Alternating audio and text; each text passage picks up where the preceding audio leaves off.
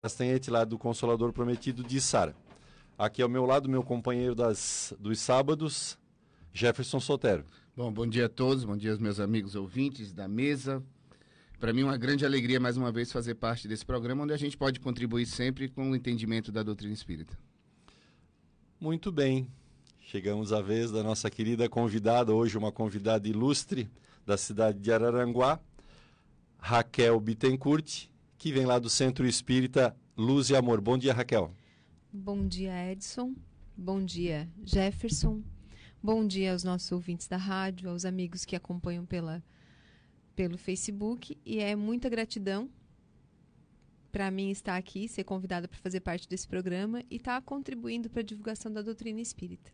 A honra é nossa, a honra é nossa em tê-la aqui, porque sempre é, as portas do programa estão abertas para aqueles que querem divulgar. Lembramos também que acompanha a nossa querida Raquel, o seu esposo, é, Fabrício, condutor da condução, que a trouxe até aqui. É o médium, médium de transporte. É o médium de, transporte. de transporte, é isso aí, Jefferson. Bom dia, Fabrício. E, claro, o nosso querido e amigo Mário, que está na condução do programa na parte operacional. Raquel, Fala sobre o tema que tu escolheste hoje para nós conversarmos nessa horinha que, como te falei, vai ser a hora mais rápida, mais rápida. do mundo. Então, Edson, há uns meses atrás eu comecei a. Eu precisei fazer uma pesquisa, uma, uma palestra e comecei a pesquisar algum tema que fosse importante. E aí eu parei e pensei, nossa, a gente está passando por um momento tão turbulento, questão de eleições, esse, essa turbulência de, de sentimentos, de pensamentos. Por que não falar de prece? Porque nós aprendemos na doutrina espírita que nós precisamos fazer a caridade. E muitas vezes achamos que a caridade está longe do nosso alcance. Ou porque não temos condições materiais, ou porque achamos que não temos tempo, e aí na doutrina a gente aprende que a caridade ela pode ser material e pode ser moral. E que a prece é uma forma de fazer a caridade. E aí nós falamos tanto que a gente precisa que o nosso planeta se transforme, que nós estamos passando, nós somos um mundo de provas e expiações, estamos passando por um planeta de regeneração. E o que, que a gente está fazendo para isso? De que forma a gente está contribuindo para isso? Ah, eu não consigo mudar o mundo, eu não consigo mudar ah, as coisas ao redor? Conseguimos sim. Mas aí a gente precisa ter aquela consciência de que precisamos iniciar a mudança por nós. E aí eu vi que o nosso planeta estava precisando de oração. O nosso planeta está precisando de prece. Todos nós precisamos de prece para poder levar adiante a nossa caminhada, que nem sempre é fácil. Né? Estamos aqui sujeitos a várias tentações do mundo.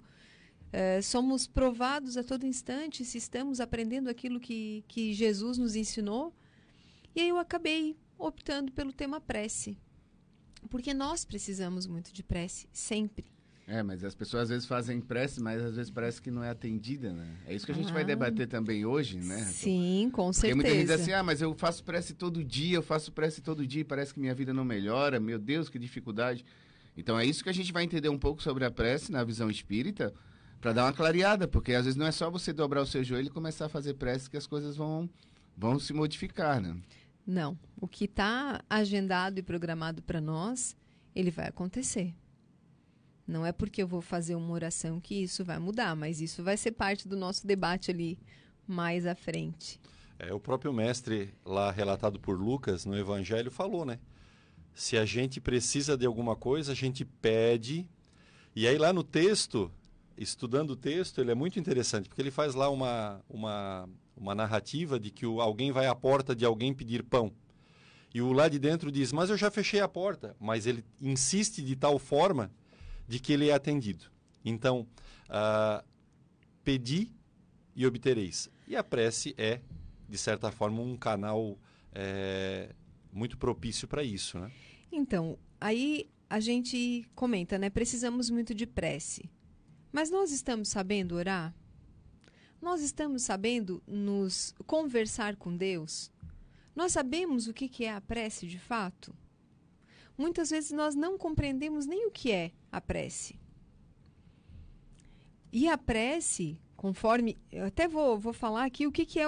Para o dicionário, a prece ela é uma mensagem oral, ou uma mensagem escrita, ou um pensamento direcionado para um ser superior, para uma divindade, para um santo, pedindo ajuda, pedindo uma bênção ou agradecendo por alguma graça recebida. E aí, quando a gente entra no livro dos Espíritos, a gente aprende que a prece ela é um ato de adoração. E orar a Deus é pensar nele, é se aproximar dele, é o nosso canal direto com Deus, é como o nosso telefone celular. Nós precisamos nos conectar com Deus. E é através da prece que nós conseguimos isso. Talvez é o nosso, você... Pode continuar. É o nosso relacionamento com Deus, a prece. Talvez aí esteja a grande dificuldade do ser humano, né? Nessa conexão, né? Porque às vezes o que está faltando é exatamente a gente ter esse entendimento de como se conectar com Deus. Porque saber que Deus existe todo mundo sabe. Né? Mas só que muitas vezes as pessoas vão querer se conectar com Deus, geralmente nos momentos de dificuldade. Né? E nesse momento de dificuldade, a pessoa está sob pressão, está tensa, está nervosa, e parece que é, não completa a ligação, né? Aí, compara, com, comparando com os, o telefone celular, para que a comunicação ocorra de fato, é preciso que o sinal esteja bom. E se o nosso sinal não está bom, né, se a gente não, não consegue se conectar de fato, porque muitas vezes as nossas preces, elas são ambiciosas. A gente não pede a Deus sabedoria, a gente pede a Deus uma casa, a gente pede a Deus coisas materiais. E quando, na verdade, Deus vai, vai nos dar aquilo do que nós precisamos de fato para suportar as adversidades da vida. A, o tema prece no livro dos Espíritos, que tu bem mencionaste agora, realmente está lá incluída bem no iníciozinho da parte que fala sobre adoração. Né?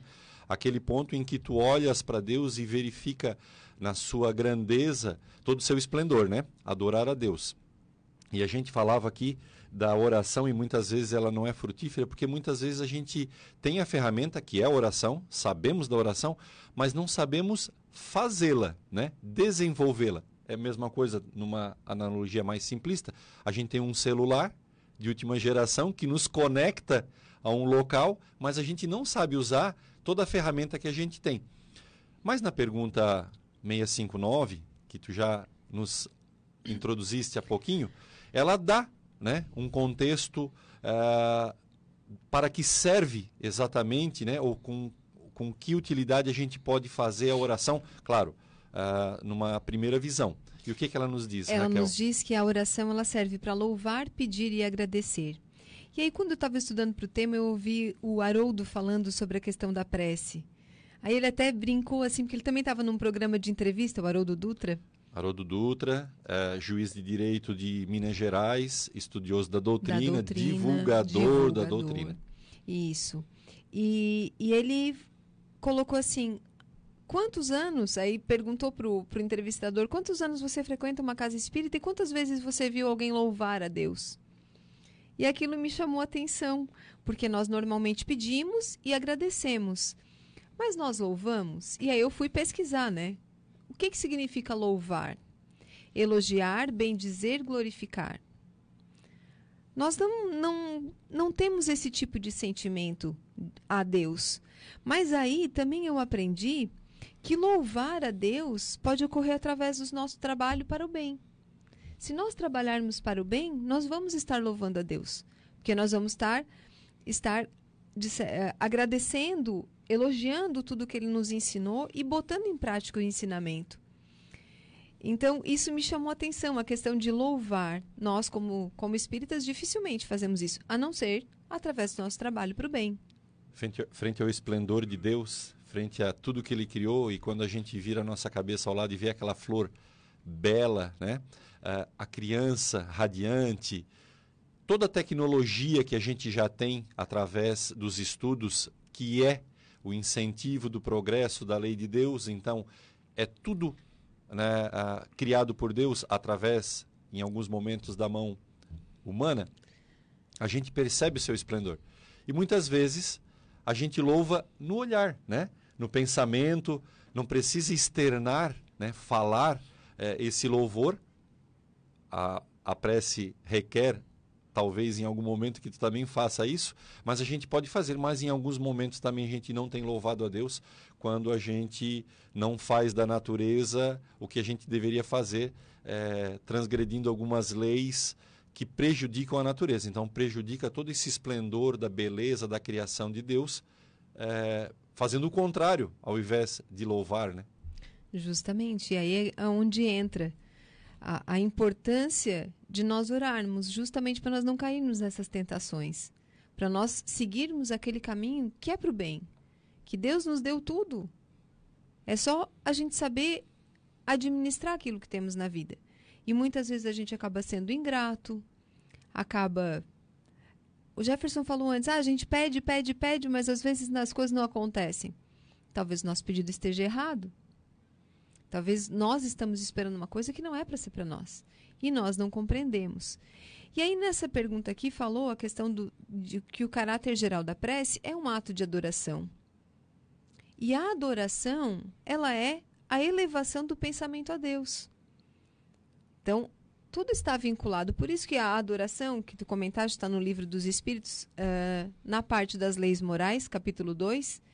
E dentro dessa adoração vem o tema prece. E a verdadeira adoração, ela está onde? No nosso coração. É no coração que a gente é, tem essa adoração por Deus. E aí, quando a gente fala do, da questão do, do sinal do celular que não está muito bom, é porque a prece não sai do coração. Uhum. Eu vejo também, assim, de uma outra forma, é, a partir do momento que a gente começa a entender a doutrina espírita, a gente tem que vir pelo princípio que todos nós somos imperfeitos habitando a Terra, né? Então, assim, aparentemente é, é, muito claro a gente adorar a Deus, ter, ter a prece, tudo, mas nós vivemos uma vida num piloto automático, não é? A gente, às vezes, que é católico, cristão, sabe fazer o Pai Nosso, a coisa mais rápida do mundo, não se conecta. E aí as pessoas não percebem que muitas vezes é na dor que nós vamos procurar Deus, nós vamos procurar Jesus, e aí vamos ver a nossa dificuldade de nos conectar. Porque quando a gente está, tipo, num piloto automático, que a gente consegue levar os nossos problemas de uma forma que a gente aparentemente consegue resolver, a gente não consegue se conectar mesmo. Né? Agora, quando vem a pancada na nossa vida, que a gente faz uma reflexão, meu Deus, e agora o que fazer? Aí a gente começa a se conectar. Emmanuel tem uma frase no livro Consolador que, que para mim é muito importante, que ele diz o seguinte, que se não fosse a dor, muitos não conheceriam a Deus. Não é? Então, às vezes, a bendita dor que vem é que faz com que a gente perceba que a gente precisa se transformar, que a gente precisa se conectar. Então, muitas vezes, falar de prece para algumas pessoas hoje é um assunto muito distante, né? porque aparentemente ela não está naquela dificuldade que realmente a dor vai pedir que ela se aproxime de Deus.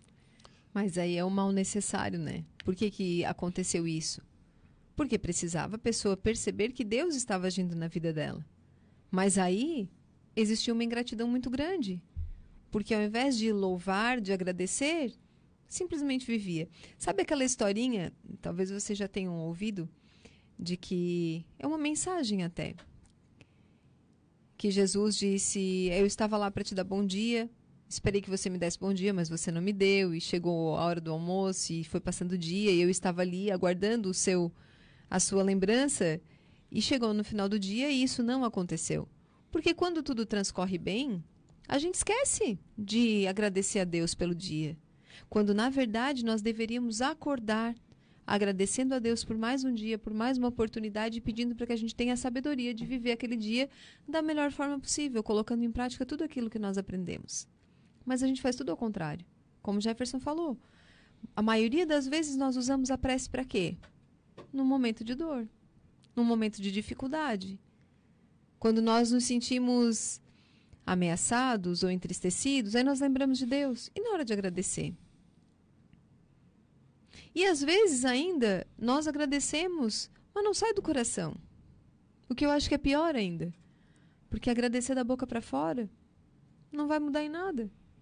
São essas reflexões que a gente precisa fazer constantemente. Com relação à prece, porque de que forma a gente está us usando a prece? A nossa conexão com Deus, ela está sendo verdadeira? Ela está sendo sincera? Ela está saindo do nosso coração? Ou é só da boca para fora? É, na passagem do Evangelho, quando Jesus exemplifica a oração e traz aquela parábola do fariseu no templo, em que ele diz: é, Me abençoe, diferente desse outro que é que cobra impostos, que é pecador, né? E aí o pecador, que é o cobrador de impostos, quietinho, lá no fundo do templo, diz assim só: Deus, me perdoe dos meus pecados. Então, o mestre já diz: muito mais é válida a oração desse, que sai de dentro do fundo do seu coração o perdão, né, que é o pedido de perdão, do que aquele outro que ostenta ah, toda a sua oração lá no meio do templo e sai apenas da sua boca, né? É um exercício que a gente acaba aprendendo também na nossa vida. É, a gente é infante também nas no, nos nossos aprendizados com, com Deus e a oração também é um exercício que a gente vai aprendendo. Mas muitas vezes a gente acaba é, só solicitando Sim. ou só pedindo, né? É, exercitando pedir obtereis quando a gente está numa dificuldade é, muito grande e faz com que, em desespero, a gente peça. E às vezes, é o que, que a gente fala, a questão da gratidão, ela não é verdadeira. A gente agradece porque sabe que tem que agradecer. Não é? Mas é um exercício automático, né? É automático. Assim como muitas vezes a gente nem agradecer não agradece, muitas vezes o agradecer está ali. Ah, vou, vou agradecer porque faz parte, né? Preciso agradecer. Mas não está saindo mais do coração, já está automático. Então, é preciso que a gente faça essas reflexões para ver se nós realmente estamos adorando a Deus da forma como é necessário, se nós estamos elevando o nosso pensamento a Deus realmente e fazendo as nossas preces do coração. Então, Raquel, para o segundo bloco, nós vamos trazer um exercício de como orar. E aí, então, então, a gente vai nos ajudar a aprender a orar. Então, chegamos no final do primeiro bloco e vem aí a dica de leitura. Dica de leitura. Dica de leitura. Dica de leitura. Dica de leitura. A luz do conhecimento. Olá, bom dia. A dica de leitura deste sábado é o livro Nas Telas do Infinito, da médium Ivone do Amaral Pereira, pelo espírito Adolfo Bezerra de Menezes e Camilo Castelo Branco. Divididos em duas partes, uma história triste e Tesouro do Castelo, nas telas do infinito apresenta uma narrativa comovente, sobretudo com foco na lei de causa e efeito, tendo como objetivo o consolo e o alerta aos que sofrem duras provações. Na primeira parte, ambientada em comunidade pobre do Rio de Janeiro do século XIX, o espírito Bezerra de Menezes nos apresenta o personagem Palmira, um espírito que busca a reparação de erros do passado e dignifica-se com testemunhos comoventes de renúncia e paciência. A segunda, o espírito Camilo Castelo Branco relata uma história passada em Portugal, no ano de 1640. Em ambas as histórias, ressalta-se que o amor e a bondade são qualidades indispensáveis aos viajantes em busca de paz para o processo de reforma moral. Nas telas do infinito, pela médium Ivone do Amaral Pereira, e pelo espírito Adolfo Bezerra de Menezes e Camilo Castelo Branco. Essa é a dica de leitura deste sábado. Você ouviu Dica de Leitura. O Espiritismo é uma religião, uma filosofia e uma ciência que trata da natureza, origem e destino dos espíritos, bem como de suas relações com o mundo corporal.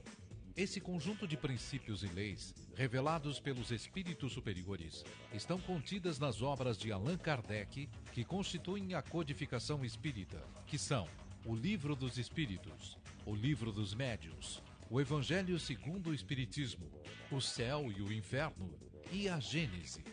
O Espiritismo realiza o que Jesus disse do Consolador prometido: conhecimento das coisas, fazendo com que o homem saiba de onde vem, para onde vai e por que está na terra. Atrai para os verdadeiros princípios da lei de Deus e consola pela fé raciocinada e pela esperança. Por isso, leia, releia, estude e conheça as obras da codificação espírita. Gente, a gente está chegando na área aí com o espetáculo Reencarna Show, uma comédia espírita super bacana, conta a história de três espíritos muito loucos, vivendo várias encarnações, e a gente começa a ver um pouquinho sobre lei de causa e efeito, essa coisa linda que é a nossa progressão em tantas e tantas experiências na Terra que a gente tem, e a gente vai estar de volta aí em Criciúma com esse espetáculo. É isso aí, vai ser no Teatro Elias Angeloni. Isso, dia 16 de novembro, às 21 horas. Mais informações no site amigosdaluz.com. Chama os amigos, A traga gente eles. se vê lá, hein, pessoal. Bora, galera. Tchau, tchau. Vamos, vamos. Aqui na Ulha Negra, Dimensão Espírita, a luz do conhecimento. Retornando ao segundo bloco, hoje recebemos aqui a nossa colega de Espiritismo, Raquel Bittencourt de Araranguá, estamos desenvolvendo o tema prece, esse, essa ferramenta tão importante para nós todos, que nos serve de eh, canal para com a divindade, e aí a gente pode ter uma conversa muito direta com ela. O Jefferson, aqui o nosso condutor dos canais eh, eletrônicos do programa, recebeu uma pergunta muito interessante, que também está ah, dentro do contexto, que ela fala, Jefferson. Bom, primeiro, mais no terceiro bloco, a gente fala de todos os, de todos os ouvintes e as pessoas que estão assistindo pelo, pelo Facebook.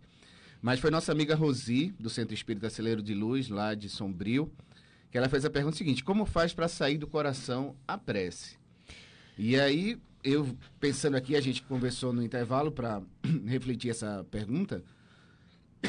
na minha visão, desculpem, na minha visão, primeiro parte pelo entendimento. Não é? Quando você não entende o processo da vida, todas as dores que estão acontecendo com você é uma injustiça. É? Então, existe um- uma luta interna em admitir a necessidade dessa dor em sua vida. é? Então, a partir do momento que você compreende o processo dessa vida e você ama, porque os espíritos, o Espírito de Verdade diz no, no Evangelho: Espíritas, amai-vos e instruí-vos. Então, eu preciso amar as pessoas, eu preciso me amar, eu preciso amar a vida, mas em determinados momentos a dor vem e eu não compreendo. Aí esse amor vai se escondendo. Quando eu busco entender o processo da vida, e aí eu compreendo, as minhas preces saem do coração, porque Deus faça a sua vontade, aqui na terra como no céu. Essa é uma, gostaria de contribuir dessa forma. Raquel. É o que eu penso também, que a questão do instruí-vos, a partir do momento que a gente busca o entendimento para as coisas da vida, o nosso coração, ele floreia. Ele, se preen ele vai ser preenchido com coisas boas. E nós vamos aprender a lidar com essas situações de uma forma diferente. Porque ainda, ah, lá no programa que eu faço parte também, no, no Momento Espírita Luz e Amor, hoje nós Rádio estávamos... Peraí, vamos fazer o Rádio, comercial, é, vamos, fazer, o comercial, todo do programa. Pode falar. Eu faço parte também, nós fazemos todos os sábados, das 6 às 8 da manhã, pela Rádio Araranguá AM, frequência 1290, 90. das 6 às 8 da manhã. E hoje nós estávamos, coincidentemente, falando sobre a questão da caridade para com os criminosos. E falamos bastante, as nossas mensagens lá foram bastante também com relação à felicidade. Que a felicidade nós sabemos que ela não é uma não é plena. Nós temos momentos felizes. Mas o sermos mais felizes depende de cada um de nós, da forma como nós vamos lidar com as situações da vida. Ainda essa semana eu recebi no, no Facebook um post de Einstein, onde ele falava que a felicidade não é a ausência de problemas, mas é a forma como se lida com cada um deles. E assim é a nossa vida. Aí, como fazer para a prece sair do coração? A partir do momento em que nós levarmos, tivermos dentro do nosso coração essa compreensão de que Deus é soberanamente justo e bom e de que Ele nos dá tudo aquilo, exatamente o que é necessário para o nosso crescimento, para o nosso adiantamento, para a nossa evolução. É assim que a gente faz com que a prece saia do coração, porque daí ela vai ser sincera. Porque a gente sabe também, porque aprendemos na doutrina, que a boca fala aquilo do que o coração está cheio. Como é que vai fazer uma prece de amor se o coração está cheio de ódio? Então, primeiro é preciso a gente ir trabalhando e pedindo força, sim. Como ele diz no Evangelho, Jesus, né? Se quer pedir alguma coisa, primeiro vá se reconciliar com seu adversário, né? Então, como a gente pedir as coisas para a gente se a gente não está fazendo para os outros? Como nós não somos seres perfeitos, Né? É difícil, gente, porque é muito triste, às vezes, é uma forma que eu vejo, as pessoas cobrarem dos outros, né? Ah, você precisa disso, você precisa daquilo. Tem que ter uma maturidade para fazer. Então, ninguém vai ser perfeito para estar tá fazendo tudo que pode, né? Porque ainda não tem essa capacidade no sentido de dizer, eu posso isso mesmo, né? Porque a gente, às vezes, tem condições de fazer, mas a gente nem percebe. Então, se torna longe de fazer. Agora, se você já começou a fazer, não é? já é um princípio de evolução. Agora, se você não está fazendo nada e está pedindo as coisas, fica difícil. É, independente se no momento da oração a gente está com aquele coração contrito em Deus, não importa. Oremos. Uhum. Porque é um exercício. Né? Eu sempre. Eu e já brinco, é o né? início de arrependimento. É, de, eu, eu brinco porque no coral, a gente faz parte do coral. É, o Gilberto que não está, eu, a minha esposa, fazemos parte do coral. E quando o pessoal assiste o coral, vê aquela, aquela canção tão bela recitada, mas não sabe quanto ensaio a gente fez para chegar àquele ponto. Então, o ensaio é a oração que a gente começa a praticar da forma mais simples possível. Depois, como bem o Jefferson falou, a gente vai aprendendo, a gente vai se instruindo, outras pessoas vão nos dizendo, a própria convívio com a casa religiosa que a gente vive, o centro espírita, vai nos ensinando a ter um, uma maleabilidade né, de poder aprender a oração da forma mais correta possível, que nasce então do coração, porque ela simplesmente nasce. A gente não precisa mais pensar nela, né? Ela nasce. E, inclusive, lá numa das partes uh, das reuniões do Centro Espírita, após a apresentação pública, tem a irradiação, que é uma bela oração feita para que a gente irradie nossos pensamentos a diversos pontos. Na nossa casa, Consolador Prometido, normalmente a gente é, pede por várias situações, pela nossa casa, pelo hospital e pela penitenciária. Pelos criminosos, para aqueles que estão lá. E aí, quando tu falaste ali daquela passagem dos dois que estavam lá orando, ele está numa passagem nessa que fala do, dos criminosos. E coincidentemente nós tratamos sobre esse tema lá no programa.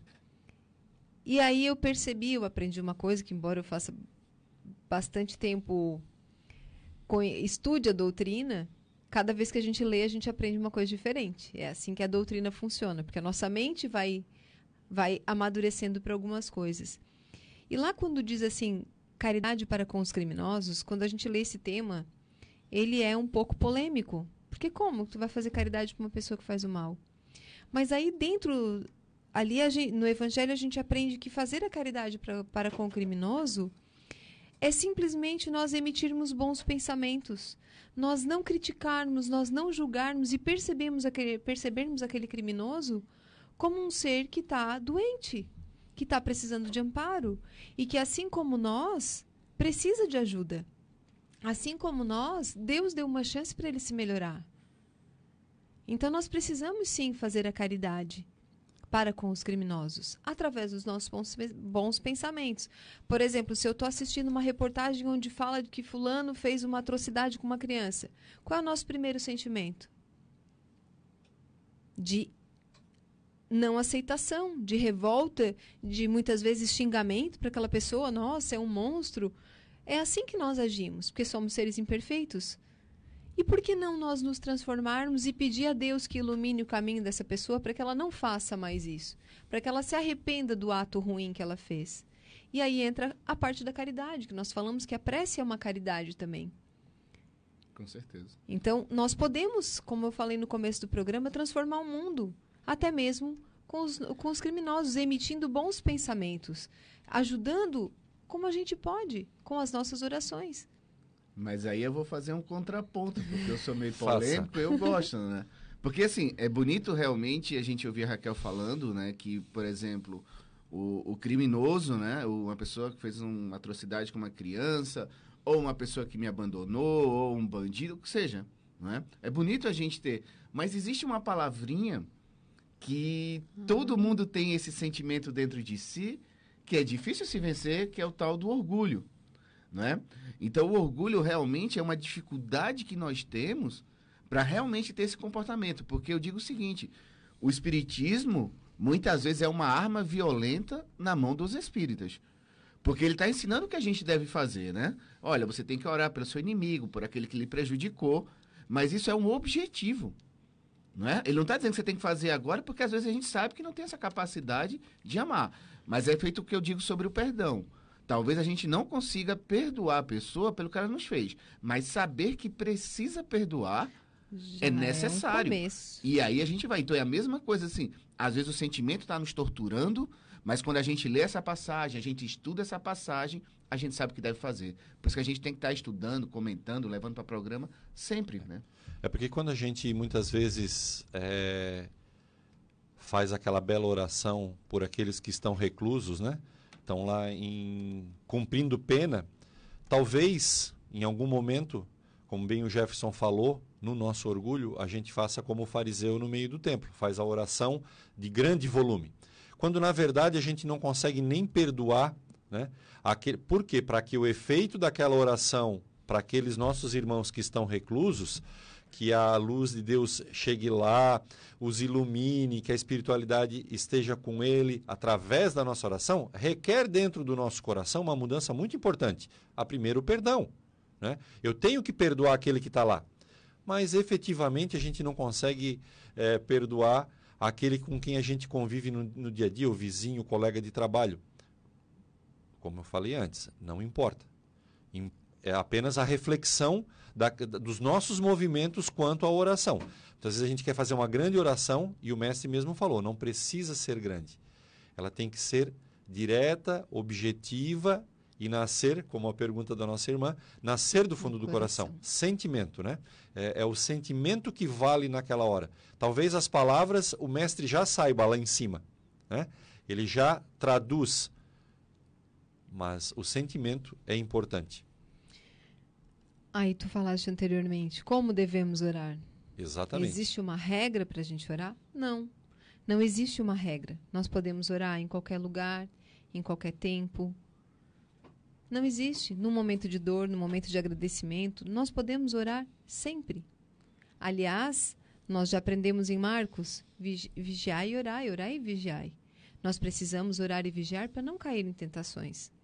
Então, a nossa oração ela pode ser feita em qualquer momento. Jesus não vai gostar mais, Deus não vai gostar mais de uma prece feita de quatro folhas do que uma feita em quatro palavras. Se eu disser obrigado, Deus, por esse dia, que seja abençoado mais uma vez, é uma oração. Tem uma parte aí do que a Raquel falou, que ela está lendo sobre dizendo assim, ó, vigiai e orai para não caíres em tentação. A gente poderia ficar só nessa, nessa passagem aí e fazer vários programas. O que é que ele está querendo dizer? Olha, vamos repetir para vocês refletirem com a gente.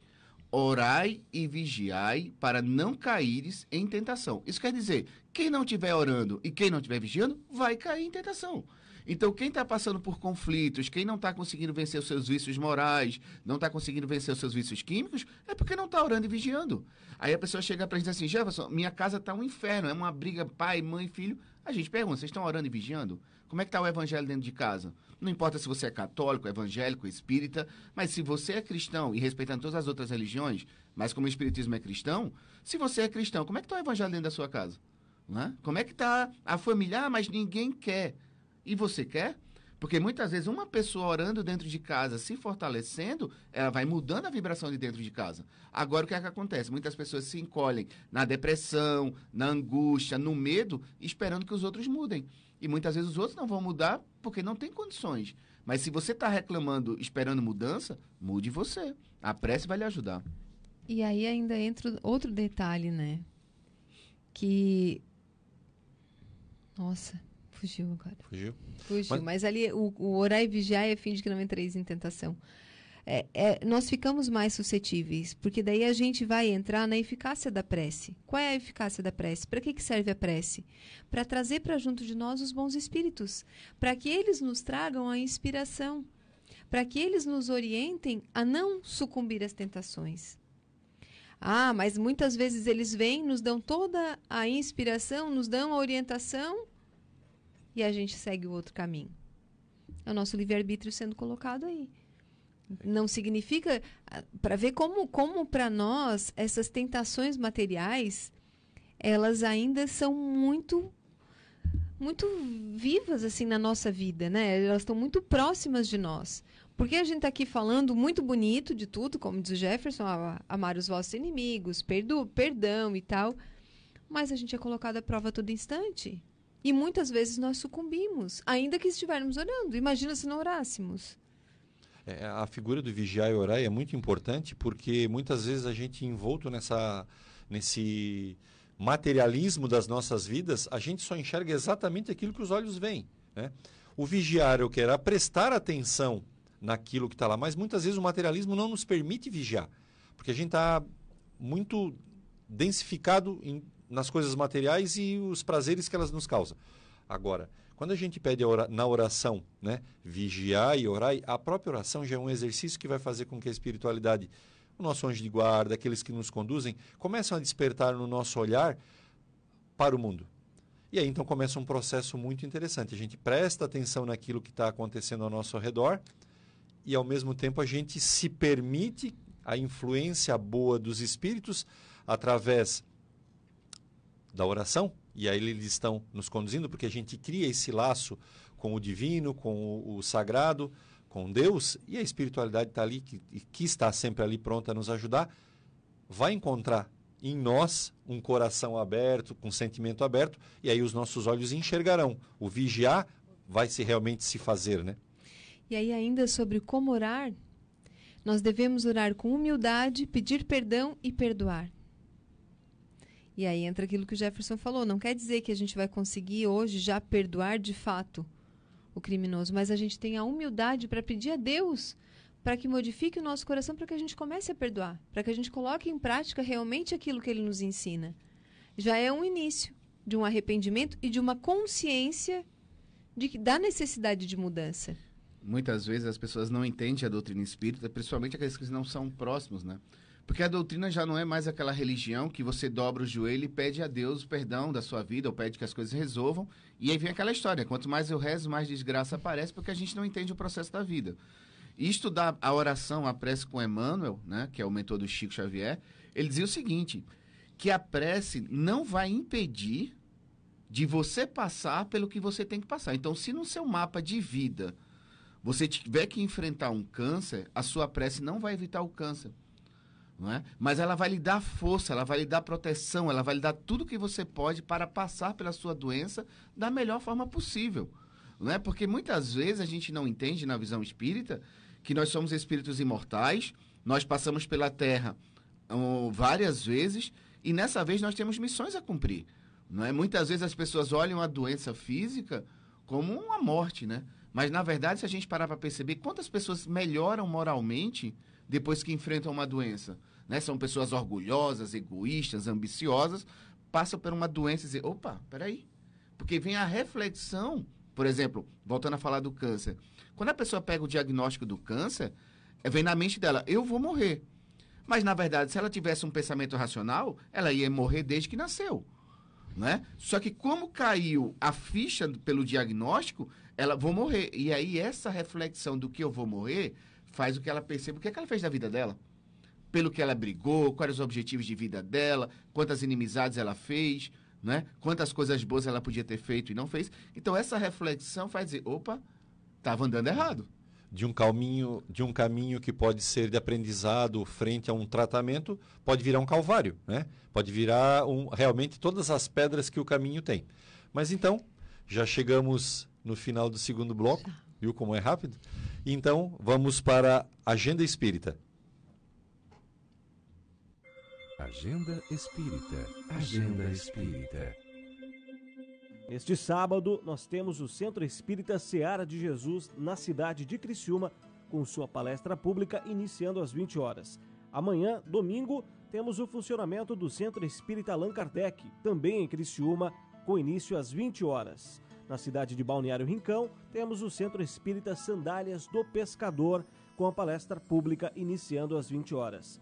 Segunda-feira, nós temos o Centro Espírita Círculo da Luz, também em Criciúma, com palestra pública às 20 horas. Na cidade de Sara, funciona a Associação Espírita Consolador Prometido, também com início às 20 horas. Já na terça-feira, na cidade de Criciúma, o Centro Espírita Allan Kardec com palestra pública às 16 horas.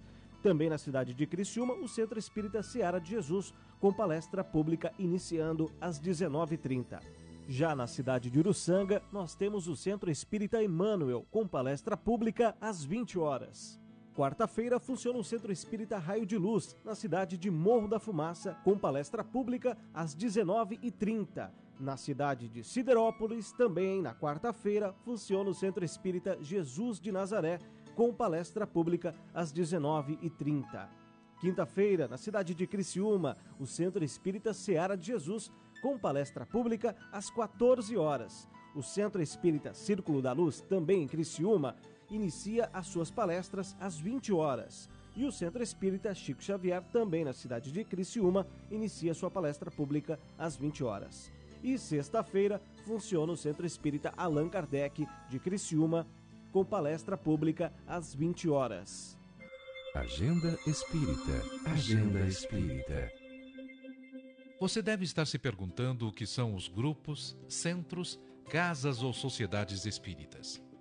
O objetivo é sempre promover o estudo, a difusão e a prática da doutrina espírita.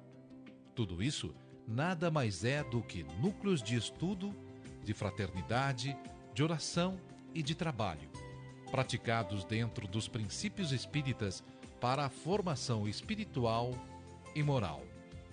São postos de atendimento fraternal para todos os que procuram com o propósito de obter orientação, esclarecimento, ajuda ou consolação.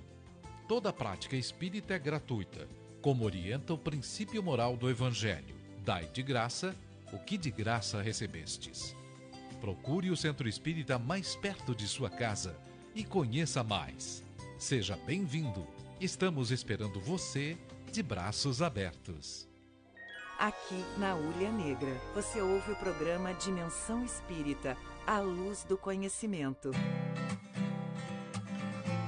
Retornamos para o terceiro bloco e passo a palavra aqui para o nosso colega Jefferson, que cuida das mídias sociais, para falar um pouquinho daqueles que nos assistem através do Facebook. Bom, primeiro mandar um abraço para todos que nos escutam pela, pela Rádio Ilha Negra, não é?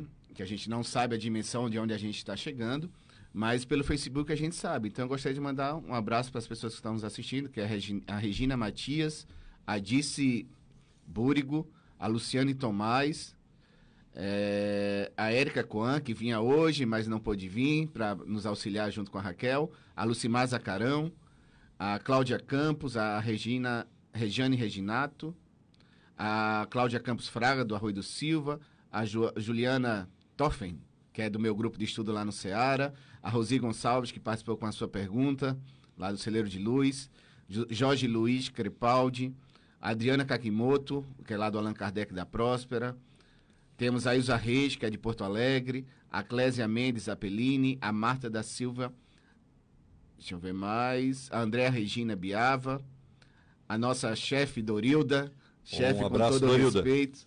Recebemos o elogio da Dorilda aqui que nos deixou muito felizes. A Joelma, que é de Lauro Miller. Vamos ver mais. O Paulo Mendes, que é lá também do programa Luz e, Am Luz e Amor. Luz e Amor, da Rádio Araranguá, nosso grande amigo do Centro Espírita Chico Xavier de Araranguá, o Cedenir Danielski, lá do Círculo da Luz, Solange Cavalier, o Carlos Roberto Rebelo, que é um convidado que ainda não vê, porque corre, né, Rebelo? Rebelo é de Tubarão, a Sana De Luca Machado, então, um grande abraço para todos. Então, ele está dizendo o seguinte aqui, o Rebelo, né? Bom dia a todos, direto de Garopaba, na casa do André e Sônia. André e Sônia são trabalhadores do Centro Espírita Oswaldo Melo, lá de Garopaba. Então, um grande abraço a todos. Casa que tu é sócio lá, né? É. É, todo mês tu vai lá? Vou todo mês lá e no, na Imbituba, no JEP. E um abraço também à Kátia, que não pôde vir hoje, e ao Giba, que está em Joinville. Exatamente, nossos parceiros aqui da, do programa. Mas, Raquel, então, a gente sabe que na nossa caminhada a gente comete faltas, até porque nossas vidas são grandes. A nossa vida é grande, porque fomos criados lá atrás há muito tempo. Nossas reenca- reencarnações foram tantas e nelas a gente acabou tropeçando nas nossas vidas, pela ignorância, pelo pequeno aprendizado que a gente tinha. A gente traz consigo eh, o que outros falam em pecado original, que na verdade não tem nada de original, né? Tem de vidas anteriores com que a gente tem que se reconciliar. Aí a gente chega na frente de Deus e a gente pode pedir para Deus para que ele alivia nossas faltas, alivia os nossos problemas das nossas vidas? Brincar um pouquinho com a situação, porque ela é bem, bem séria, as nossas faltas elas estão aqui, Deus vai nos perdoar sempre, mas aquela brincadeira sim, pedir pode, né? Pedir a gente pode. Porque através do nosso pedido, nós vamos estar sendo auxiliados pela espiritualidade de luz a, como a gente falou antes, não cair em tentação. Porém, uma coisa que é muito importante é: vale a pena só orar, orar, orar, orar? Não. Lá no Evangelho nós aprendemos: ajuda-te e o céu te ajudará. Então é preciso que nós também contribuamos, que nós também transformemos as nossas atitudes para que Deus possa nos, nos auxiliar. O Jefferson falou ah, anteriormente, o ensinamento de Emmanuel, que também está no livro dos Espíritos, de que as leis de Deus elas são imutáveis. Aquilo que foi traçado para nós, ele vai acontecer. Faz parte e é necessário para o nosso crescimento. E nós precisamos, e aí vamos precisar orar e vigiar, nós precisamos sim é mudar e transformar as nossas atitudes. É isso que é necessário. Poder pedir a Deus? Podemos, porque Deus sempre nos ampara. Mas as nossas faltas não serão ocultadas através de uma oração. É só a atitude que vai modificar. Tem uma mensagem do Santo Agostinho no Evangelho segundo o Espiritismo que ele diz o seguinte: que conviver com a inclemência da natureza, isso quer dizer maremoto, terremoto, seca, doenças físicas, né? E, o, e conviver com o ser humano perverso, esse perverso a gente pode diminuir. Pode ser uma pessoa arrogante, violenta, mas pode ser um bandido, um estuprador. Ele diz o seguinte: que a convivência com a inclemência da natureza e com pessoas perversas, esse duplo ar do trabalho é o que faz amadurecer os espíritos. Isso faz com que a gente compreenda uma coisa: que as dificuldades que nós passamos, sejam elas físicas, sejam elas de, de, da natureza da terra, assim, que nos prejudica muitas vezes, e, a, e as pessoas que nos prejudicam, conviver com isso nos traz uma cascadura. Né? Faz a gente amadurecer, faz a gente ser mais sensato, mais equilibrado. Porque se a gente parar para perceber, muitas pessoas estão sofrendo hoje por uma coisa chamada imaturidade. Né? A gente abre o nosso coração, né? porque muita gente fala do amor, precisamos amar, precisamos amar, e realmente precisamos. Mas quando você coloca o amor na sua vida e você não está preparado pelo entendimento, você vai viver extremamente decepcionado com seus sonhos, com seus desejos, com as suas relações, com tudo. Então, na verdade, as dificuldades fazem parte da vida e isso serve para a gente nos amadurecer. E aí você vai percebendo que é tão difícil você mudar, não é? Cada um para e pense, esqueça dos outros. Não é? Porque a gente sempre quer mudar os outros. Pare e pense. Veja as suas imperfeições. Veja como é difícil mudar. E aí, por que você exige a mudança do outro de uma hora para outra? Né? Então, na verdade, é um despertar de consciência que a gente tem que ter. E lembrando muitas vezes, às vezes, despertar da consciência é através da dor. Nos, nos, nos atos das nossas vidas, na vida cotidiana, né? Eu peguei meu carro hoje de manhã, aliás, acordei, tomei meu cafezinho, peguei meu computador, fui estudar a respeito do tema para que a gente pudesse chegar aqui e, junto com a Raquel, desenvolvêssemos um, o assunto tão importante que é prece. Se eu não tivesse estudado, se eu não tivesse feito o meu exercício primeiro, quando eu chegasse aqui, talvez eu não conseguisse nem fazer a primeira pergunta para Raquel. A vida da, da gente é assim precisa que eu faça um primeiro movimento para que a gente tenha o quê, Raquel? Merecimento. Exatamente. A prece é um pedido? É. É um exercício que a gente faz que nos liga a Deus? É. Mas o que a gente faz antes para que o pedido da prece se conclua é, efetivamente? Não da, do jeito. Porque Deus responde com formas diversas, né? Não do jeito que efetivamente a gente pede, mas que Deus sabe que a gente pode fazer. É. E aí a gente podemos dizer que a prece não vai mudar os desígnios de Deus. Não é esse o objetivo da prece. A nossa prece vai o quê? Nos elevar a Deus. Vai nos colocar em contato com os bons espíritos.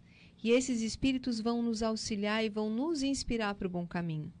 Então nós temos que estar sempre abertos para receber os bons sentimentos, para receber as boas inspirações de Deus, dos bons espíritos, porque a gente ora pelos bons espíritos, mas eles vão fazer aquilo que Deus vai nos, nos conceder, aquilo que Deus permitir. Depende dele, tudo acontece de acordo com os seus desígnios. Então, a prece tem o objetivo de nos conectar com Deus, de nos tornar seres melhores, lembrando que precisamos ter humildade para reconhecer e aceitar aquilo que vem para nós, reconhecer aquilo que precisamos mudar nas nossas vidas, os, os, sentimentos que precisam ser arrancados de dentro de nós, que são muitos, os sentimentos ruins que a gente ainda tem junto conosco. E que Deus vai nos dar tudo de acordo com o nosso merecimento e com a nossa necessidade de crescimento, de aprendizado, de melhoramento contínuo, enquanto seres imperfeitos que somos. Me fez lembrar agora uma coisa, Edson, e Raquel e ouvintes, Existe uma coisa chamada melhora da morte. Não sei se as pessoas já ouviram falar disso, né? Ah, ele melhorou e morreu. Então o que acontece é o seguinte: as pessoas às vezes estão lá com seu parente, né, para desencarnar, tá lá com, com, dores, vai morrer, vai morrer, vai morrer, e todo mundo entra em prece para que ele viva. Viva. Questão do egoísmo. Só, só, que chegou o momento dele desencarnar. E aí o que acontece? Na visão espírita a gente estuda isso como uma teia de retenção. O espírito está para desencarnar, mas as preces, as preces ela é uma matéria. Ela cerca a pessoa para o bem e para o mal. E aí o que acontece é o seguinte: a minha prece é para o bem, é para que ele viva. Só que acontece, já chegou o momento dele desencarnar e está todo mundo orando ali. Não morra, não morra, não morra, não morra. A espiritualidade, que já está responsável pelo desencarne, por, por, tirar os últimos laços do espírito ao corpo, o que é que acontece? Manda a energia vital, o espírito que já estava para desencarnar dá uma melhorada, aí as pessoas dizem, ah, papai melhorou. Vão embora descansar. Vão embora descansar. Aí tira o foco mental do espírito, né? Do parente. Aí daqui a pouco chega a notícia, ó, papai desencarnou. Então, o, o que a gente deve fazer nessas horas para todas as dificuldades que a gente enfrentar na vida? É dizer para Deus, Deus, minha vontade é que ele viva, mas o Senhor faça a sua vontade. Porque o que acontece é o seguinte: a grande decepção nossa na vida é orar pedindo a Deus as coisas que a gente quer. E aí, quando as coisas não acontecem do jeito que, que a gente quer, porque é a vontade de Deus, porque nada é o acaso, a gente vive uma decepção. Na verdade, aquele, a resposta que a Raquel nos trouxe agora há pouco do merecimento é o exercício que a gente acaba não fazendo. Por quê? Porque a gente pede, mas não fez nada. A gente tem aquela brincadeira de que no mundo espiritual ou, na nossa vida é um conta corrente, em que aquilo que a gente faz de bem é mais e que aquilo que a gente faz de ruim é menos e, e eles vão se equilibrando. Mas na verdade, nesse banco espiritual, ele requer que a gente tenha mais, o sinal mais, antes efetivamente de que alguma coisa possa ser tirada do menos. E aí, naquilo que a gente falava antes, nas práticas de poder orar, por que, que a gente não ora no trânsito, quando a gente para na faixa de pedestre para que alguém passe, a gente não xingue, né? No trabalho, a gente possa, percebendo a dificuldade do colega, lá vai e dá o auxílio ao invés de se retrair para que ele não consiga resolver o problema dele. Formas que a gente vai orando porque é o nosso comportamento a primeira oração, né? E aí então a gente vai criando um monte de mais no nosso conta corrente para quando a gente sentar, precisar. precisar e sentar lá na nossa cadeira e pedir a Deus a ajuda frente aos menos, né? O sinal menos, Deus vai olhar lá na nossa caderneta, né? Lembra da caderneta? E vai dizer, oh, mas ele tem bastante mais aqui. Ele foi educado no trânsito, ele foi educado na porta do supermercado quando ele permitiu que a pessoa entrasse primeiro, coisas tão pequenas que formam oração na vida da gente, porque outras pessoas nos observam. Né? A oração, como lá no, no exemplo do Cristo, o fariseu falando de braços abertos e o outro quietinho lá, e todo mundo percebe quem está realmente em oração. Então, esse exercício é um exercício que a gente já tem que começar todo dia, desde a hora que a gente acorda, né, nos, principalmente nos exemplos dentro da nossa casa, como espíritas, como cristãos, como homens do bem. Né? Então a gente já faz o exemplo e ele já é uma oração. Como a gente já está indo para o final. Final, desce uma suspirada, Raquel. Bem, mas é que Olha eu tinha uma, tanta coisa para falar ainda e falta tempo. É, Realmente falta passa tempo. rápido. Mas agora, tens aí minutos três minutinhos, Min- que são os finais. nossos encaminhamentos para o final do programa, para tu poder falar sobre prece, poder falar sobre eh, esse assunto tão Caridade, importante, caridade, os esse assunto tão importante nas nossas vidas. Então, para encerrar, foi colocado aqui no começo que os nossos pensamentos são energias e eles realmente são energias. Os nossos pensamentos eles são é, transferidos entre todos nós pelo fluido universal que o preenche todo o espaço. Falamos da prece, o quanto ela é importante para nossa transformação, para que nós não nos deixemos abater pelas tentações da matéria, pelos nossos sentimentos que vêm de outras encarnações dos nossos sentimentos ruins que precisam ser melhorados. Falamos que muitas vezes aquilo que nós pedimos para Deus não é aquilo que é do nosso merecimento ou que é o necessário para o nosso crescimento.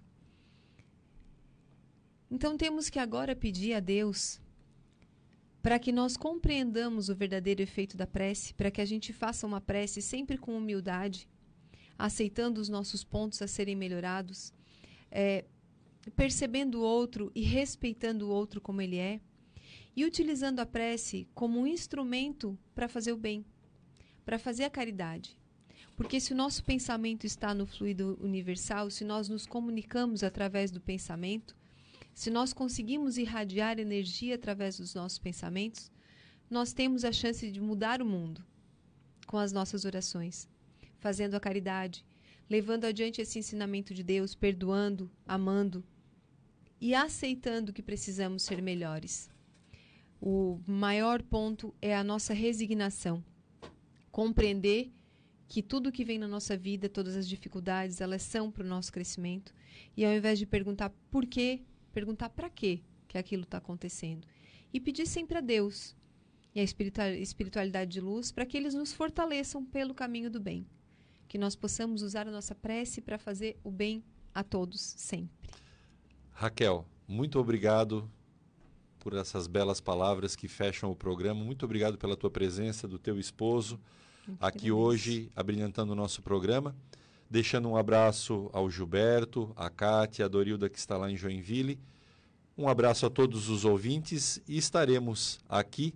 E que fique as palavras da Raquel como uma bela oração fechando o nosso programa. E estaremos aqui no próximo sábado, às 10 da manhã, com o programa Dimensão Espírita. Até lá.